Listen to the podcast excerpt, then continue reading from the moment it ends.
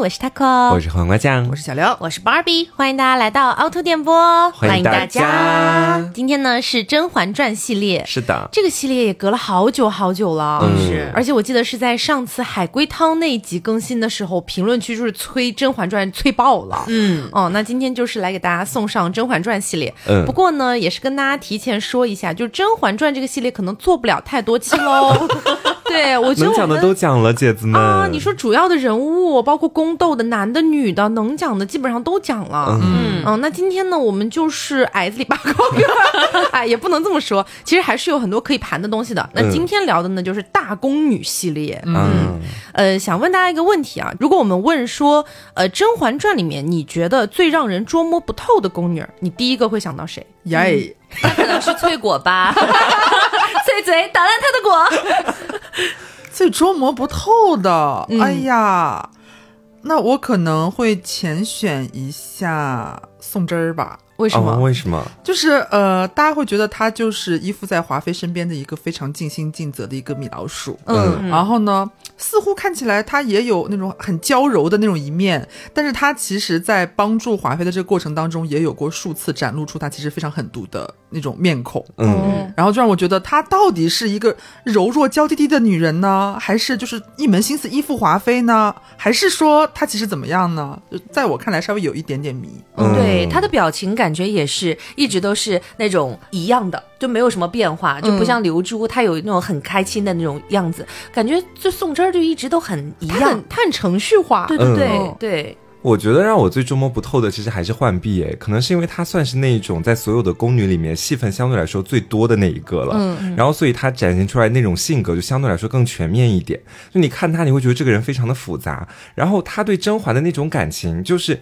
你说是那种有很深的感情也是有的，但中间也做过背叛甄嬛的事情，嗯，所以她就是感觉在我的心里面来回反复横跳，我没有办法对她做出一个就比如是说能概括性的那种描述，你们的答案都跟我的还蛮不一样的。嗯，因为就是我心里最捉摸不透的其实是宝娟呢。怎么说？就是你看宝娟她的主子也不算是什么，呃，怎么说呢？除了后来成为了离妃之外吧，嗯其实整体上来说也不是一个多么有权有势，并且说在宫斗里面占了一个绝对先机和上风的那种人。嗯可是你就始终觉得宝娟的一些行动怪怪的，嗯。 呃，然后就感觉他到底是谁的人呢？他到底真的是忠心于安小鸟的吗？还是说他背后有哪一只黑手之类之类的？嗯所以我在看的过程里面，其实我对宝娟是最迷的一个状态。嗯，宝娟就 在我这里有一种就是很灵异的那种， 他那个灵异的点在于，他有的时候总抿嘴一笑。嗯对，我就看他每次就是在，比如说安小鸟有一次他是喝药吧，嗯然后呢他在旁边抿嘴一笑，那一刻我感觉好像有一点扑朔就迷灵离异，嗯对，平时对平时感觉他很忠就觉心得哎、宝宝娟撞 鬼，但她的她的一些行为很鬼故事，在我看来，我可以理解 Taco 刚刚前面讲的，就是。网上很多人都说她其实就是皇后，自始至终就是皇后的人嘛。嗯然后呢，可是你在很多情况下，很多个关键剧情，你看到她真的是，真的就是好像豁出命去，她真的要保护安陵容。有吗？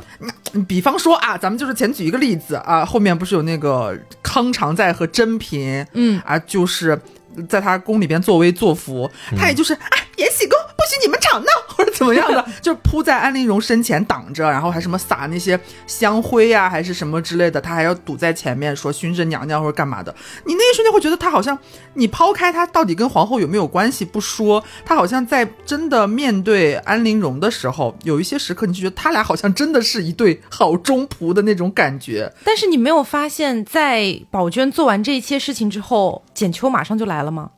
是，就在我眼里，他们更像是配合完成一场应该完成的戏的那种感觉。对，我觉得是属于宝娟她所做的所有事情都是不能够和皇后的利益产生冲突的。对，且不能够在安陵容的面前表现的太明显，让她知道我原来是皇后的人。嗯我是这样的感觉。然后包括其实前几年的时候，宝娟的那个扮演者嗯就是演员本人，他其实回应过，是我是皇后的 人。对他明确就说了这一点的，嗯不过哈、啊就算这个演员没有回应，其实我们也能从原片当中找到一些蛛丝马迹，嗯比如说刚才芭芭芭芭拉也来了， ，sorry，比如说刚才巴老师提到的这个抿嘴一笑哈，嗯呃，首先我觉得我们一点点来分析，我觉得我们可以先看一下初期的安陵容她的一个处境。嗯她作为一个在京城的后宫里面属于小门小户出身的最末尾的答应，嗯，那除了初期她有两个好姐姐，就是甄嬛和眉庄之外，嗯可以说基本上没有任何其他的依靠了，嗯对吧？加上安陵容她自己就是那种一眼望过去你就知道她是一个胆小怯懦的性格，我就很难想象这样的人放在你的面前，你要怎么样才能相信她原来可以逆天改命呢？嗯但是呢，从一开始，宝娟她就是一个忠心护主的状态。嗯，就从安陵容到达延禧宫的那一天，她就已经开始忠心护主了。嗯这里呢，我们还可以勉强的去理解为，OK，可能我们宝娟儿啊，娟儿姐，她就 她就是跟别人不一样，她没有功利心啊，她就是这样一个中仆，没有心思，没有算计，我跟哪个小主都是一样的啊，可以这么理解。但是接着来看啊，就是宝娟儿很喜欢干一件事儿，就是暗戳戳的去引导安陵容。嗯哎，这种事情非常多。我讲一个我心中最典型的一个吧，就是安比怀第一次出事儿的时候，安陵容不是去求梅姐姐写家书嘛，然后梅姐姐拒绝了嘛。安陵容后来就以为是皇后去向皇上求情，安比怀才没事儿的。嗯，当时呢，安陵容正在一门心思喜滋儿滋儿的啊，在那儿喜就是发表感言呢，跟宝娟儿就在那儿说：“哎呀，太开心了，啊我明天一定要去拜谢皇后娘娘或什么什么的。” 对，这个时候呢，简秋在旁边啊，他马上就开口说道：“昨个儿好像婉贵人也去向皇上求情了。说来，小主与婉贵人还有惠贵人真是情同姐妹啊！点他呢，哎呀，大 姐，哪壶不开提哪壶吧？你想这事儿本来都已经解决了，嗯安陵容她已经很开心了，她自己都还没来得及去怨恨眉庄，怎么可能不知道惠贵人没有帮忙写家书这个事儿呢？她肯定是知道的。嗯对，形成一种甄嬛和眉庄的对比，先把安陵容和眉庄之间的关系搞坏了，再去破坏他们的三角关系。嗯简秋马上就把话捡起来说：“沈贵人呢，已经给沈大人修书一封了，让他多多关照此事。”但这个时候，安陵容已经心生怨恨了，她马上就说：“顺水推舟的人情，谁不会谁做不会做？”谁不会做就给人家哦摇头晃脑的说。 然后简秋立马又说：“哎，其实有皇后去求情，皇上是一定会宽恕大人的。嗯，若是沈贵人肯早些写信给大人的话，小主也不会这般担心啦。啊，奴婢先告退了。 对，那么在秋姐离开了之后，安陵容开始感叹了，她就说：“我算是知道了，在这个宫里，谁说话都比不过皇后娘娘说话管用，大概这么一个意思。宝娟立刻补充道：“那是当然啦，在咱们宫里，除了太后和皇上，那就是咱们皇后娘娘了。”啊耶，嗯你看，就是这个地方，相当于他是在跟秋姐进行一个干嘛？进行一个前后呼应，嗯哎，继续把这个皇后在宫中的地位是非常的高的、非常的稳固的这么一个概念植入到安陵容的心里面、嗯啊，让她种下一个心中的小种子，是哎后面会慢慢发芽，这样子。嗯其实是宝娟和简秋在打配合，简秋先把眉庄 Q 出来，宝娟再去补刀，加上安陵容这个人，她本来格局就很小，而且他多疑，对，又加上他初期的时候确实有那么一点清澈的愚蠢，所以这个计划就完成的天衣无缝了。对，嗯，我印象比较深刻的是，当时皇帝不是赏了安陵容五件那个浮光锦嘛，嗯，然后他给了两件给甄嬛，甄嬛呢当时就也留了一件给那个浣碧，嗯，就浣碧当时自己拿到那个高定礼服的时候就非常开心啊，就是和佩儿就走在路上面，还问他说啊，我穿这衣服好看啊还是安小主穿的好看啊？然后佩尔很会接话啊，就说原本是一样的，但是你的耳环更好看一点。 会说，嗯对，就是个天生捧哏，你知道吗？那恰巧这个时候，安陵容和宝娟就从旁边经过嘛，是宝娟先发现了浣碧身上穿的那件衣服，嗯，只给安陵容看的。然后我们来看这时候宝娟说了什么话啊？她说：“那么好的料子，小主你自己都舍不得穿，她倒好，拿来打赏给下 人。”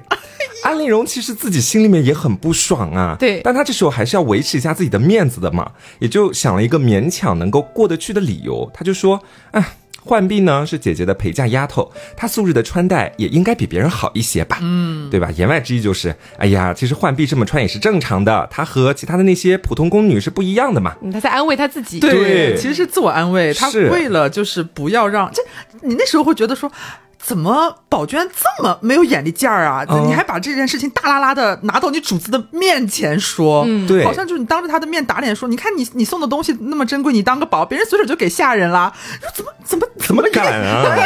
但是专门的，对对，而且到后面，我记得还有一件事情是我个人对宝娟这个点最印象深刻的一个事情。我觉得宝娟为了引导安陵容啊，就是一步一步可能会错意，她真的是宝娟才是那个彻底贯彻落实那句话，就是与其埋怨自己，不如指责他人， 你知道？就是那一次，呃，皇上叫了甄嬛，是在养心殿还是哪里？反正就两个人一起就聊天啊，写字干嘛的应。该是养心殿啊、然后安陵容不是好像是本来招了他还是干嘛的，结果去了之后，嗯，有有甄姐姐在里边了啊，半天呢，就是里边的人其实也不知道，后来通报了才说啊，呃，甄嬛在里头，那您您您您先请回吧。就把她请走了嘛。回去之后，其实咱们安陵容那时候正在呃埋怨自己里，就是说什么哎，原是我活该，明知婉贵人在里头，我还死乞白赖在那等，哎，怎么让让人厌烦了，赶回来。她本来这时候在 PUA 她自己来着，对嗯但是咱们的咱们娟儿姐，娟儿姐哦听到说、不行，你不能这么想，我来告诉你你该怎么想。她马上开麦说，婉贵人也真是的，明知小主身体不好啊，既然皇上没空啊，干嘛不早点说呢？还专门让你在就是冷风里边啊苦等了那么半天。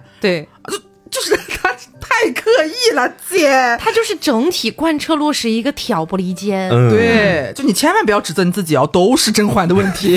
就这种感觉。大家记不记得安陵容她有一次去扎那个小布偶那个小人，嗯，对吧？然后那时候这个是被谁发现？是皇后那会儿进来发现的。对，那么在她发现了之后，那时候安陵容就在责怪这个宝娟说：“哎，这个你每天肯定是你说的啊肯定是你说的，怎么回事儿？”但宝娟就说了：“啊，那个呃，您最近呢不准我进入您这儿帮您收拾，那最近呢都是菊青来帮您收拾的，嗯而菊青呢又是当年是甄嬛派过来的嘛，那所以说可能这时候安陵容她多疑的心就想了：哎，那这件事情是不是是甄嬛告诉给皇后的？原来菊青哎是甄姐姐安插在我旁边的一个眼眼线，线对，嗯所以后面渐渐她就对宝娟越来越好了嘛。对，但实际上我觉得那件事情应该就是宝娟去告诉的。嗯嗯，然后我觉得宝娟还有一个特点哈，就是她挑拨离间很明显，同时她被人指使也非常明显。就是祺贵人后来不是想毒哑小鸟嘛，把她变成一个哑巴小鸟，嗯，也是宝娟递的药。加上那段时间，小鸟一直在喝皇后给的避子汤。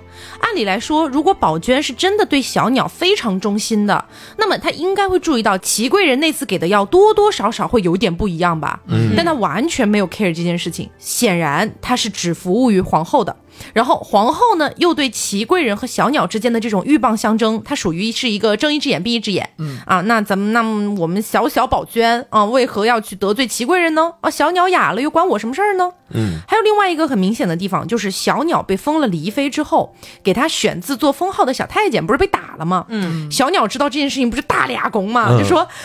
内务府的人给我选了几个封号，怎么就被他打 了呢？怎么就被打发到慎刑司去了呢？还能有什么事儿？还不都是为了我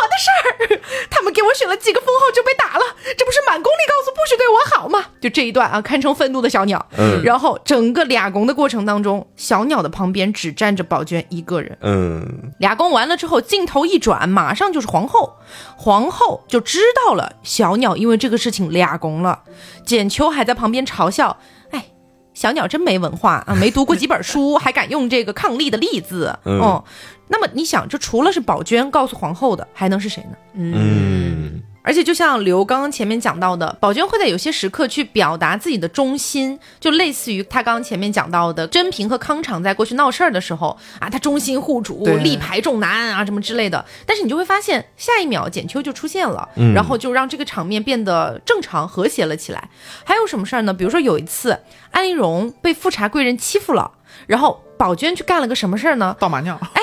香哎灰拌马尿可以让那个人倒霉。其实说白了，这个事情有什么用？它只不过是小小的自证清白、表忠心的一个手段罢了。还有一次，就是安陵容下狠心，决定放自己的血去给甄嬛治病，还说什么人血嗯药引做子嗯药引子。对对对，那个时候宝娟突然就说：“小主，割我的血，割我的血。”其实我觉得宝娟心里很清楚的，安陵容那个时候她其实是心已经有点狠了。嗯如果她真的要用这一招的话，安陵容一定会用自己的血，对是一定会留下那个伤口。做戏做全套嘛，对，做戏做全套，然后宝娟只不过是啊啊，你别伤害自己，让我来吧。心里想，哎，还是别吧，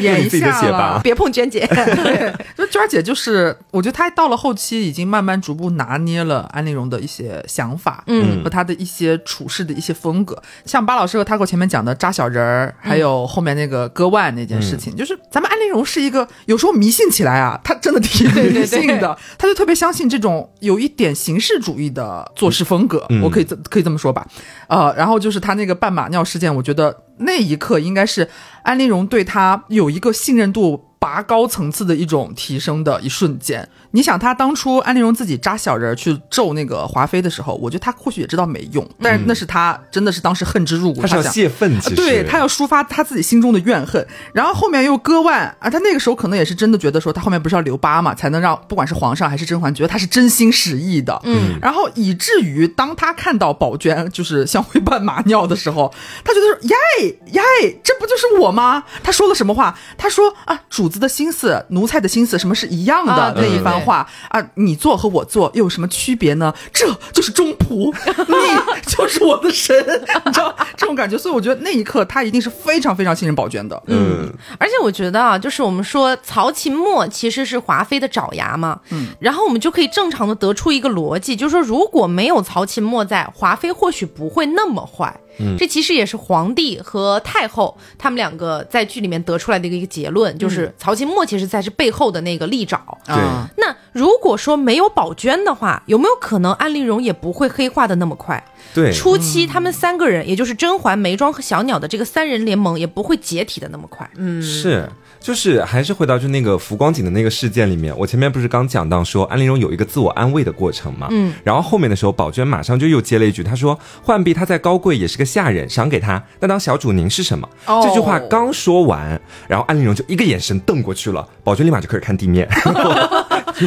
对，就不说话了。因为其实宝娟这个话，她其实意思特别明显，就是人家甄嬛或许根本看不起你，对把你送给她的东西给自己的丫鬟穿，你还巴巴的给她送礼。所以说，就是你会发现小鸟有的时候她具有一个自我安慰的能力，但每当到这个时间段的时候，宝娟就会嗯对立马把她的自我安慰完全拆解掉，对转变成对甄嬛的一种恨。其实，对对，对，嗯，然后除了我们前面讲到的这些之外，还有一个小小的问题，就是我们一开始也说了。安陵容不是什么就是非常显赫的家庭进来的，然后自己在京中也没有什么权势，皇后为什么要安插一个宝娟在小鸟的身边呢？你们有想过这个问题吗？呃，我觉得可能最一开始还没有进宫的时候，嗯，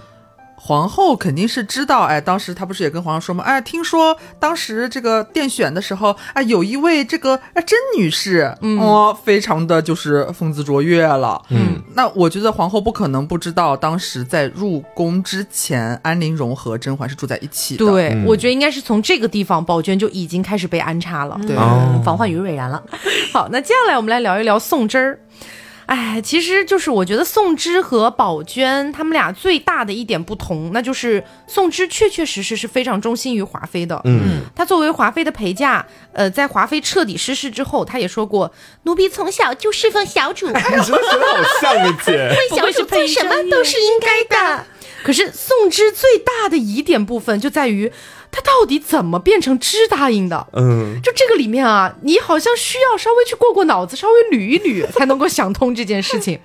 我这边觉得第一个非常重要的原因，是因为年家当时已经岌岌可危了。嗯，当时年羹尧非常的嚣张跋扈、为所欲为，皇帝除掉年氏的心已经很强了。只是就像甄嬛说的那个样子，溃疡烂到一定的程度才好动刀除去，烂得越深，挖得越干净。所以皇帝是在等一个绝佳的时机。那么皇帝在这个阶段，一方面要顶住年羹尧嚣张跋扈的压力，一方面要安抚华妃，让她不至于节外生枝。正巧这个时候，华妃感觉自己在皇帝心中的地位大不如前了，就和周宁海合计着说：“嗯，要不要再找一个人？嗯，要在皇帝旁边说上话呀，对不对？”于是宋芝就立刻假装不经意的弄痛了华妃的腿。宋芝自个儿有想法，其实，华妃呃撕了一下，这才注意到，哎，宋芝好像是最佳人选。嗯，因为宋芝之前在皇帝面前不是有一些个卖弄吗？嗯，被皇上夸了一句：“哎，你的手哎很生得白，漂亮哎，生得好看。”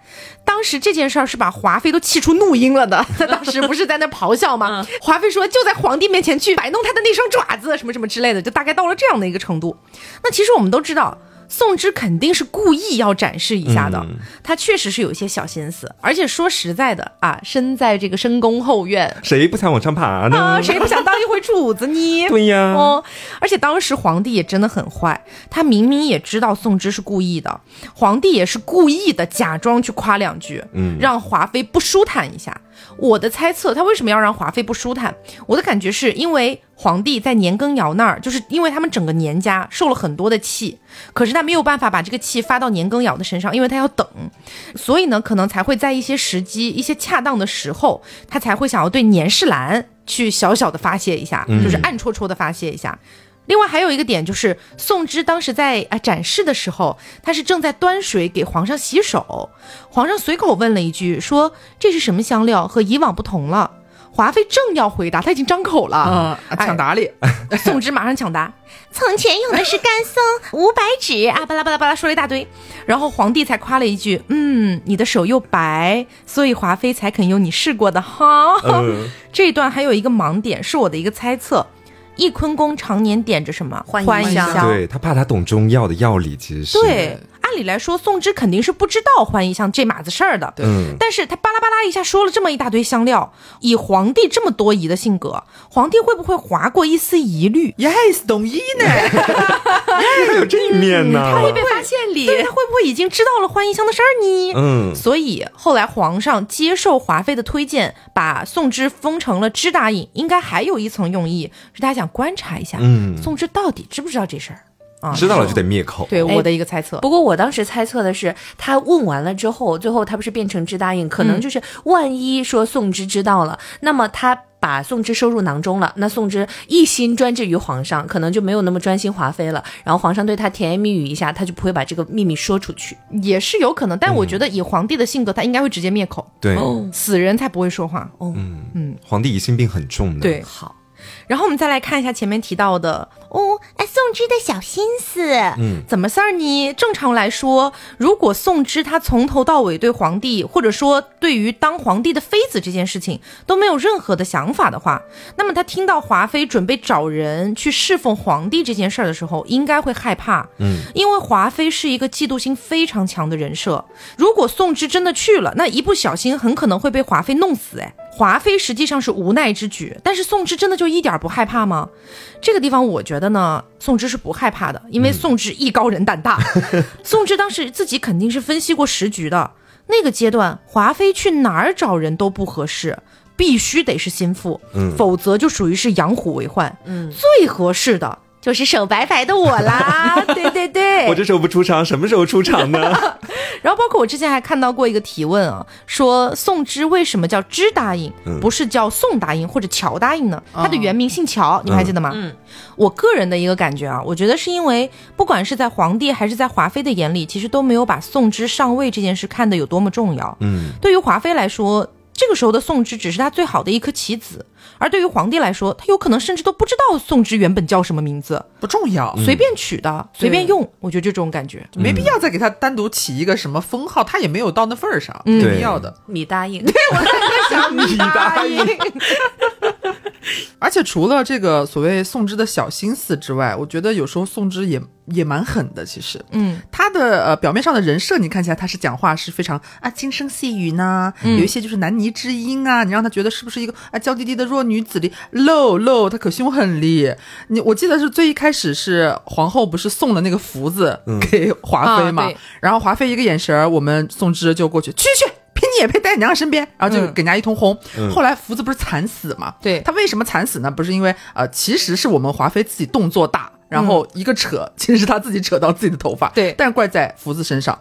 华妃什么都还没说，咱们宋芝扭过去对着福子就是一个大耳 光，劈头盖脸，哦狠狠打，真的是狠狠打。然后包括后期他们对那个曹琴墨的孩子温宜公主，嗯，呃，不是说什么呃抱去给华妃娘娘前养一下嘛，对对对然后走在路上不是晒太阳了吗？给我们曹贵人心疼的说，哎呀，怎么不给公主打把伞呢？啊然后我们宋芝说，这不是打着这吗？不打着吗？你回去看那个画面，他这个小丫头片子给自己打 的，你知道吗？对对对，公主那半拉扇是在大太阳下面照着的，然后哪怕我们曹贵人就，我觉得当时已经算低声下气了吧，可是公主还是有一些晒到了，怎样怎样怎样的，我们宋芝真的是冷脸，真的纹丝不动的，就是还说啊，知道咱们就是公主体弱多病，但是现在幸得咱们华妃娘娘照拂，贵人你应该感恩戴德。嗯对，就真的铁面无私，他没有任何的就是这种怎么说怜悯之心吗？我觉得他的怜悯之心好像全都给华妃了。嗯，是个中哦仆，对，在我看来，她的这个忠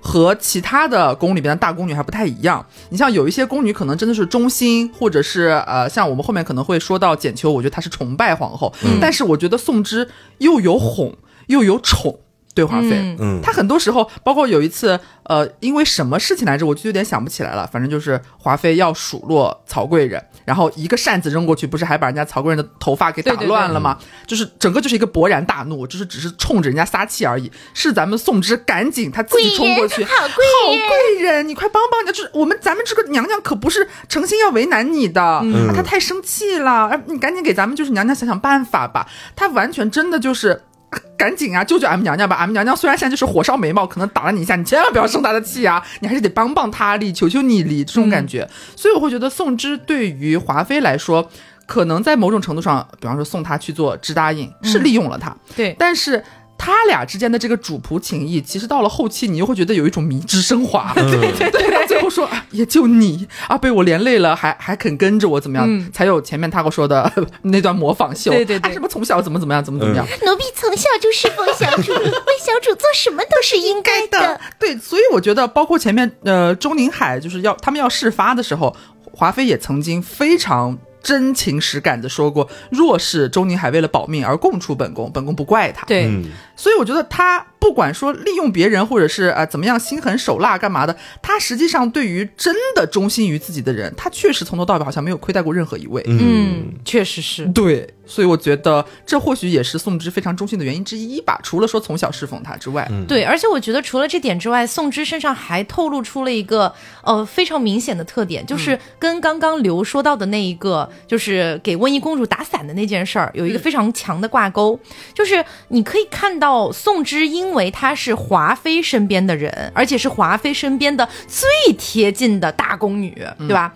那么就是华妃。呃，在鼎盛时期，她在整个后宫的地位，我们怎么说就是一个一点五到二左右吧，其实差一点点就要凌驾于皇后之上了嘛，有甚至有一段时间。所以说，其实，在宋芝的心里面，她肯定也是觉得自己是后宫众个奴婢的一点五个大主子。嗯这么一个想法，包括对于像曹琴墨这样的，就是在华妃的眼里，曹琴墨就是我身边的一条一条狗所以你想，宋芝每天耳濡目染，听到华妃说这种话，也是我宋芝身边的一 条对对对对对对，所以他会真的把曹琴墨放在眼里吗？不会会的嗯他甚至会凌驾于温宜公主之上。嗯所以在他的心中，那种框架感好像始终是处于一个有点崩坏的状态。嗯就因为我的娘娘很强，所以所以我宋芝也很 强。 Miss 卡莫斯卡， 对这种感觉。那我觉得还有另外一个，刚刚刘也 Q 到的一个大宫女嗯简秋，会不太一样。对，简秋的这种忠心程度，我觉得确实是可能会比呃宋芝甚至更深一层，或者对意义甚至都不一样了。而且说起来很好笑，我在做资料的时候想看一看大家对那个简秋的一些评价什么之类的嘛，然后我就看到一个相关的搜索词条是。简秋的头发里到底藏了什么？因为太大了那个， 然后说是后来缝纫机， 对，然后后来我才了解到，好像原著里面是有写到一些就头发里面藏东西，嗯呃，但是我们这里不讨论原著哈，啊对，单讨论剧。然后我们就来看一下简秋她在整个皇后的部署里面充当了一个什么样的角色。我觉得简秋这个名字取得很好，她就是确实很像一把剪刀，嗯去剪掉秋天的果实，嗯，就是我们前面讲到过的嘛，就是打掉皇后不想要的那些孩子，对对，因为简秋呢，她是正儿八经的后宫里的大宫女，对嗯，她跟宋芝的那个地位肯定是不一样的。嗯宋芝只不过是因为自己的主子是宠妃，对嗯所以她可以嚣张跋扈一点。但是，哎，我们简秋，那我的主子可是正儿八经的中宫娘娘，嗯，皇后啊，能一样吗？对，所以我觉得，呃，简秋的地位是有点类似于苏培盛那种的，嗯对，就不不谈前朝哈，只谈后宫来说的话，简秋才是正儿八经的奴才里的大主子。嗯也因为简秋跟了皇后这么多年，虽然简秋脸上一般都挂着那种维持表面和平的皮笑肉不笑的那种状态假，笑，对，但是你仔细观察就会发现，很多时候简秋对一些小主子都是趾高气昂的啊，对，嗯特别是我印象很深刻的是，有一次那个甄嬛不是呃称病嘛，就最开始嗯啊、哦早期不想服侍皇帝礼，那个时候简秋过去探望她，简秋连礼都没有行，嗯她没有行礼，她像是领导过去视察。啊，过来看一下，你没事儿吧？你还好吧？娘娘很记挂你哦。好了，我走了哦。 就完成任务而已。对，有一种这种感觉在里面。嗯梅小主已经要收宠了，你要加油喽！哦对，而且简秋还经常在皇后的身边去吐槽，吐槽什么呢？说这个小主嗯不配伺候皇上，那个哦小主、嗯也不配伺候皇上。他不是知道那个宋芝后面去当答应了之后，还狠狠扯了一把皇上皇后的头发对吗？，这个我不们是，嗯这个我们放在后面来讨论哈。但是我单纯就是想先说一下。他觉得这个也不配，那个也不配的时候，我我是皇后，我都会很无语，谁最配？你 最配。秋答应，同时，也可能是因为她当这个后宫里的大宫女当的时间比较久了，简秋或许是非常喜欢这种被人尊敬的感觉的。嗯啊，那肯定，哎，对，毕竟后宫的这个宫女太监一般来说得到的尊重会比较少嘛，所以我认为简秋对这种所谓规章制度的遵守性和执行性是很强的。嗯，她不喜欢别人来打破这种格局，因嗯因为为这这个种规则给他带来了一定的好处，其实。对这个格局对她来说太舒适了。嗯，然后我们就来说说瓜刚刚说到的这个扯头发哈， 啊，就是我觉得简秋配不配伺候皇上，咱们见仁见智。但是这个细节呢，确实是，就是当时知答应被宠幸了之后，简秋在给皇后梳头，又在吐槽说，哎呀，皇上办的这事儿啊，太不合规矩了。然后同时就扯痛了一下皇后的头发，然后皇后就捂头， 紧皱眉头。这一段在原片里没有过多的去描述和解释，它就有好几种理解的方式。我盘出来的有三种，嗯，第一种是皇后借故去掩盖自己其实很烦的这种情绪，嗯就是她心里很烦，但但但是她因为不能主动的表现出来，然后就刚好扯到了一下头发，烦死了，就那种感觉。嗯，好，第二个呢就是简秋也想模拟宋芝去上位，嗯，第三种呢就是简秋单纯就是气到了，不小心的勾了她一下。对，哦你们觉得有可能，或者或者有别的可能性吗？别的可能性又要捡孩子喽， 以后要受累喽。我其实更偏向第二种可能性一点哎，因为嗯去分析一下这个简秋的心理，你想想看，在她心里面，前面他也讲到过了，她是这个后宫里面正儿八经的大宫女，但是在从前的时候，简秋与宋芝两个人其实是我觉得有点谁也不能欺凌对方的那种啊意对思的，对在当时还是皇后和华妃就是两个人两头共同嗯管理后宫的时候，然后现在她突然就是听到了以前跟自己可能两个人难分胜负的一个人，突然来到了自己的头上，对，成主子啦，对他会很不爽的。其实、哦无关于他到底爱不爱皇上，这时候皇上也只是一个工具 人了。他是觉得说已经威胁到了自己的职场地位，其 实他这时候难免就会想说，要不然就是想办法啊，跟这个皇后一起吐槽一下宋芝，要不然就是我也要到那个位置去。我也模仿一下，对他当时宋芝不是捏痛了一下华妃的腿吗？我我也来扯一下你的头 发。反正你头发多多扯几个也没有关 系。哦我想的不太一样，可能我会觉得说，像是他给我前面讲的第三种，就最后一种，嗯，他 maybe 没有任何的呃也想要这种越级进风的这种心思，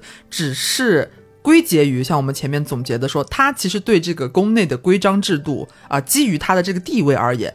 他是很严格的，或者说在他心里，他希望规章制度是可以被很严格的遵守的。我们娘娘就是最大的，那我这个大宫女也是最大的，该尊敬的人你们就要尊敬啊，该遵守的制度你们就要遵守。但是他当时跟皇后说的是，奴婢觉得这根本不合规矩。嗯，皇后回他说什么？规矩也是皇上定的规矩。嗯，我觉得这有一定程度的打击到简秋的这个他的规则论，他的心中的规则论，他会觉得说。不应该是这样子的，我的娘娘其实才是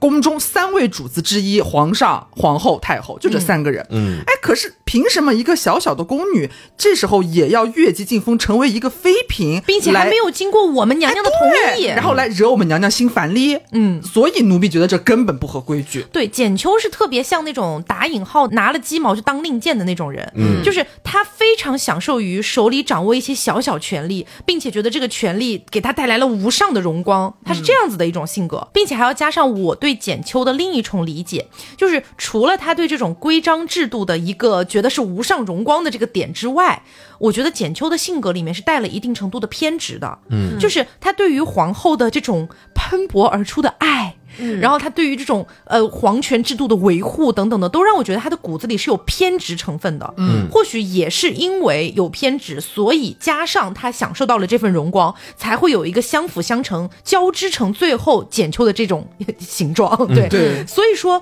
呃，我觉得在简秋的这种偏执里面有两种可能性，并且在我的想法里面，可能只有这两种可能性。一就是黄瓜酱说的，就是凭什么以前跟我旗鼓相当的这个宋芝，她也可以当这个妃子，我也要，这是一种偏执的可能性。另外一种偏执的可能性是我认为可能性更大的，就是她想要去当妃子，没错，可是她的目的并不是因为她要盖过宋芝，而是她觉得华妃在宫里面有了一个可以帮她说话的人了，我的娘娘没有。耶、哦我也要去所以帮娘娘我也说要去话帮娘娘。耶，对，他是一个很纯粹、很偏执的一个奉献感。嗯，我建议他去看看医 生。简很秋可怕，简秋确实是应该去看看医生了哎啦。，不过他这个奉献，我想起来那会儿，到后面不是皇上跟皇后就不相见了嘛？嗯，那时候呢，当时就是那个孟静娴被毒死那天，对嗯对，当时呢，他就是已经被发现了，他被抓上去之后，他还是在一直在为着自己的皇后呐喊哎，对呐喊说为话，什么不相信呢？对，你为什么不对相信呢？的妻子，是，对当时我记得看到那一刻的时候，我当时甚甚至有一点小落泪，啊我就会觉得哇，他好忠心哦，就是。他已经病态了。对他已经病 态了，甚至是很多主子进去了之后，不是他的奴才都会背叛嘛，或者说去其他地方嗯就吐但出点真东西哎。来。对，但是他当时还是想要救皇后出来，想要把深陷泥沼的皇后拔出来。我觉得这个他真的很难得，在奴才里很少见哎。可 对，是，在这越是这样子的话，我就越觉得简秋的格局真的很小。简秋这个人的格局小，就小在他干了这个事情，他大可以一口咬定就是他自己干的，嗯、他不要跟皇后有任何的牵连，这才是真正的保护皇后。可是他最后情绪崩溃，破口大骂，然后对着皇上一直在说：“你为什么不相信皇后？你为什么不相信她是你的妻子？”对他一直在提到皇后，皇后，皇后。虽然他一口咬定这个事情跟皇后无关，确确实实也与皇后无关。可是皇帝是什么性格？他耶敏感多疑。他听到你下毒了之后，你口口声声说和皇后没关系，可是你口口声声都在为皇后申辩。对，而且我觉得其实有的时候简秋她虽然说跟了皇后这么多年，但是她对皇后话语的理解，就我觉得还是有一点问题的。对对对尤其是在那个最后一段，那皇后是听说三阿哥被革了黄带子之后发疯，她是发疯言论，说没了三阿哥，还有四阿哥，后面还有六阿哥，对，没了甄嬛，我还是之后的那个皇太后。那简秋听进去了，她就忽然间觉得，嗯，有道理。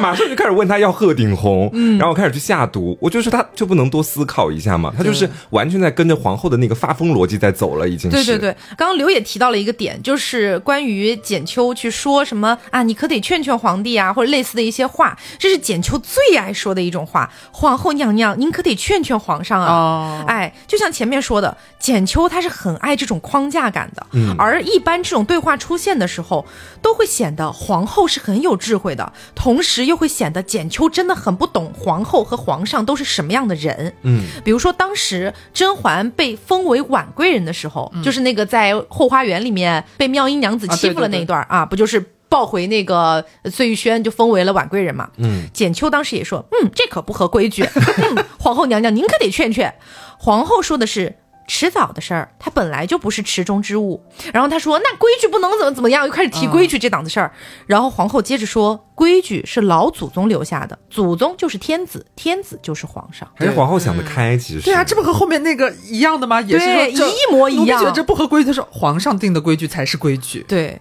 所以我觉得可能就是在简秋的人生里面，他能够得到的这种怎么说呢，就是这种呃来自于制度和框架带给他的这种享受感。他也会有一种安全感，其对实。而且他会非常依赖于这个东西，他不能离开这个东西，或者这个东西他不能崩塌。崩塌了的话，他人生里的一些闪光点、一些快乐的事情，他就没有嗯了。是的，哎，所以能不能理解为他最后那一点歇斯底里是说，如果皇后倒了的话，那他以后更不能建立这个他的框架感，然后那么他以后就有一种不知道该干什么的感觉，所以他只能拉皇后上来。呃，有可能，但是就是点就在这个地方，就是因为他格局太小，他太不理解皇上和皇后都是什么样的人，即便跟着他们那么多嗯年，他都不懂，所以他做的行为反而是往反方向走的。 啊、我觉得巴老师的意思应该是说，呃，比方说，前面我们提到他这个所谓心中的一个规则感和框架感，对于整个皇宫里边的这种他心里边建立的不可被一点点改变的这种规矩来说，如果最后皇后真的倒了，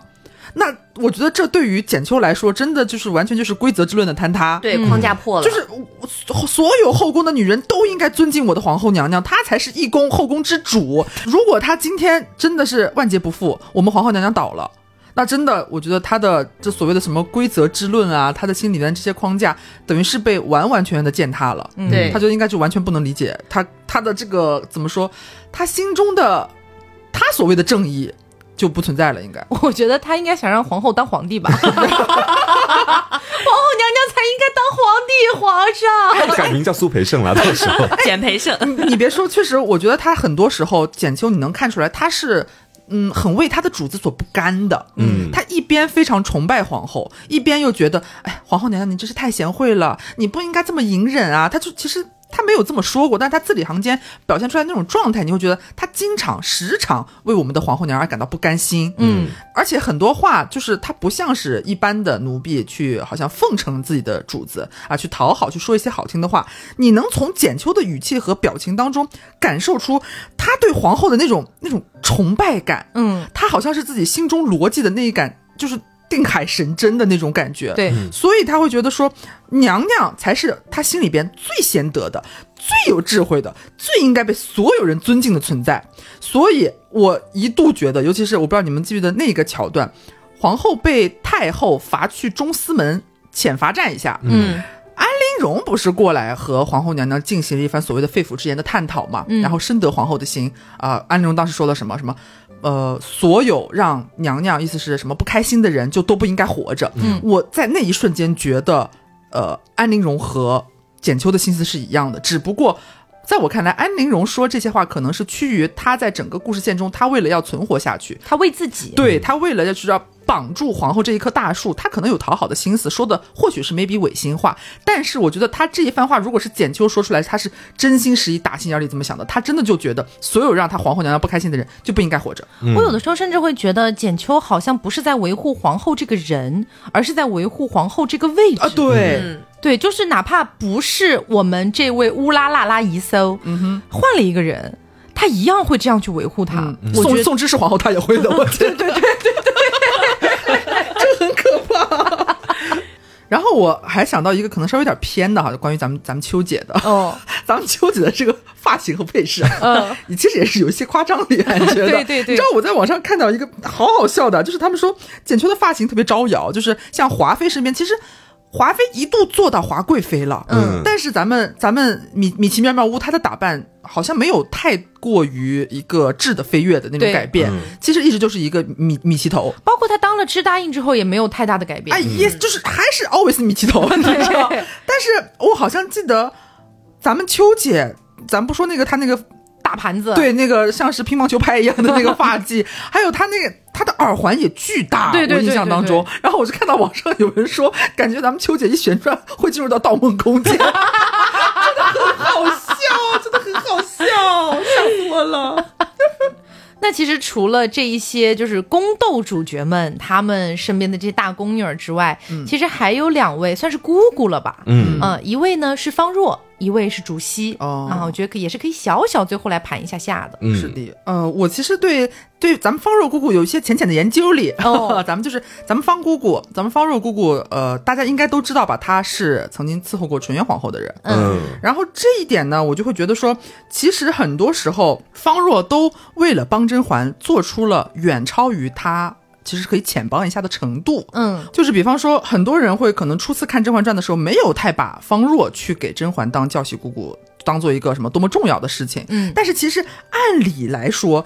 以方若这种。她曾经是侍奉前皇后的人，这样的一个如，而且如今在伺候御前、伺候皇上的人，我个人理解，我觉得她不应该被分配去给新人当去府里边当教习姑姑吧。嗯但是她偏偏就去教习了甄嬛，而且还刚刚好是甄嬛，哎，对，刚刚好是甄嬛，所以这肯定是皇上有意为之。嗯你想他在御前伺候嘛，有可能，肯定是就是开小灶了，这是专门的一个一个指派，嗯把他指派过去。而且还有一个教习的具体内容上面，我记得好像有一点点的剧情是能够让大家看出对比的。我记得当时是因为什么来着？好像是呃奴才们回来禀报华妃说，呃新进的小主里边大概都是什么情况，然后就说新有一个新的什么夏常在夏冬春嘛，然后啊、还挺跋扈的还是怎么样的？我记得当时华妃说了一句啊、那就去告诉去，意思是教他的那个教习姑姑啊，既然人家不领情，那也不便姑姑就费心教了。意思就是说可以放放水，就不用用心教他了。嗯，所以才导致后来入宫之后，其实下士有很多地方是挺没不合规矩规的，矩啊对，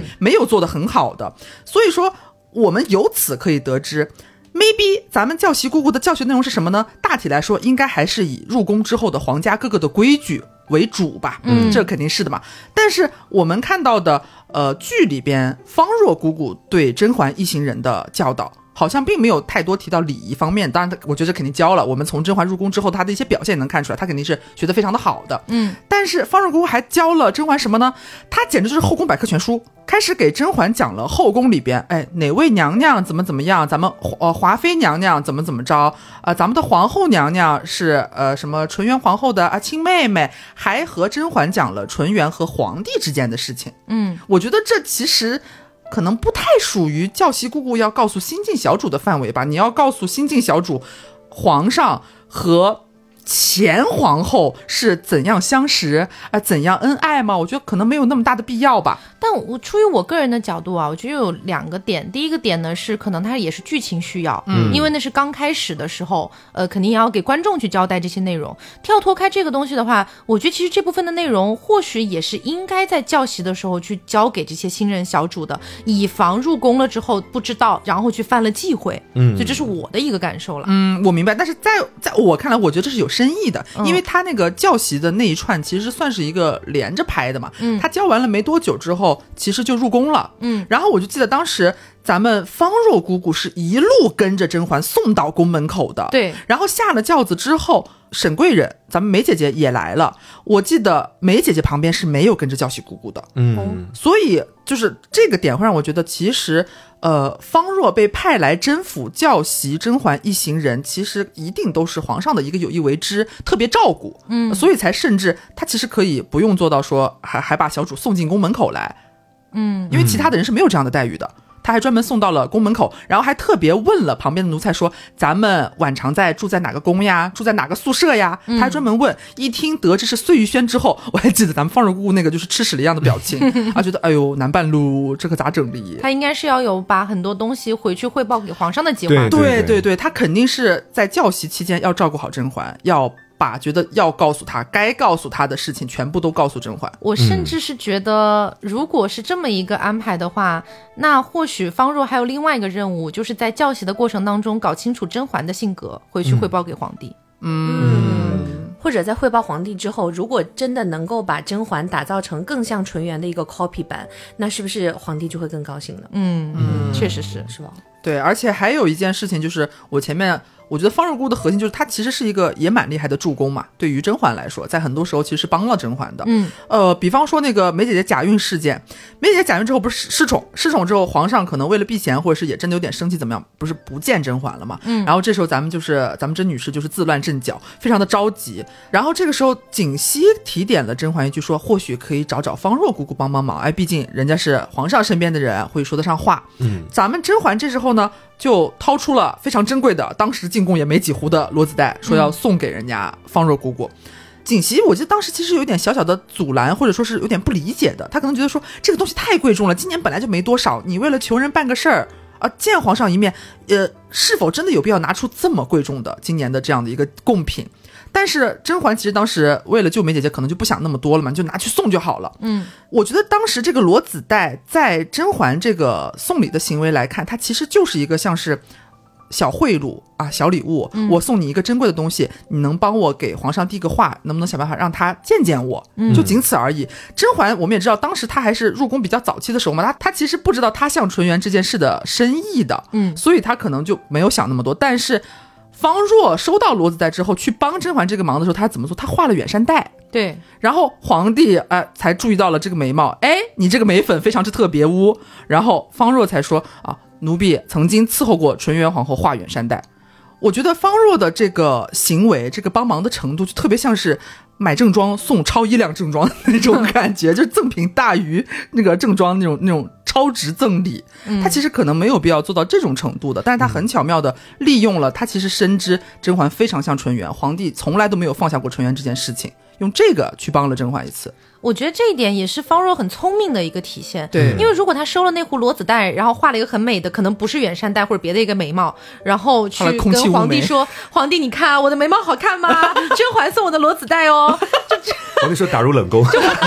皇”皇帝肯定也会说，他居然连御前的人都敢收买或者什么什么的，嗯皇帝这种性格哦肯定会多想。方若一定非常了解皇帝是什么性格，对所以他最终才选择了这样一个方式。对，嗯。 然后再说到竹溪这边啊，其实我觉得竹溪她就很像是太后的一个传声的话筒，就甚至于说，在这个后宫里面，太后她不能和皇上讲的话，都能直接和竹溪说。嗯，这两个人就是那种最标准的最佳拍档，合作的案例就数不胜数。比如说在那个最开头的时候，太后啊带着竹溪去那边催皇上选秀啊，催皇上绵延子嗣，就本来聊得好好的，这时候竹溪就突然说了一句说这是隆科多大人打扬州给太后弄来的酱菜，说是比三必居的爽口。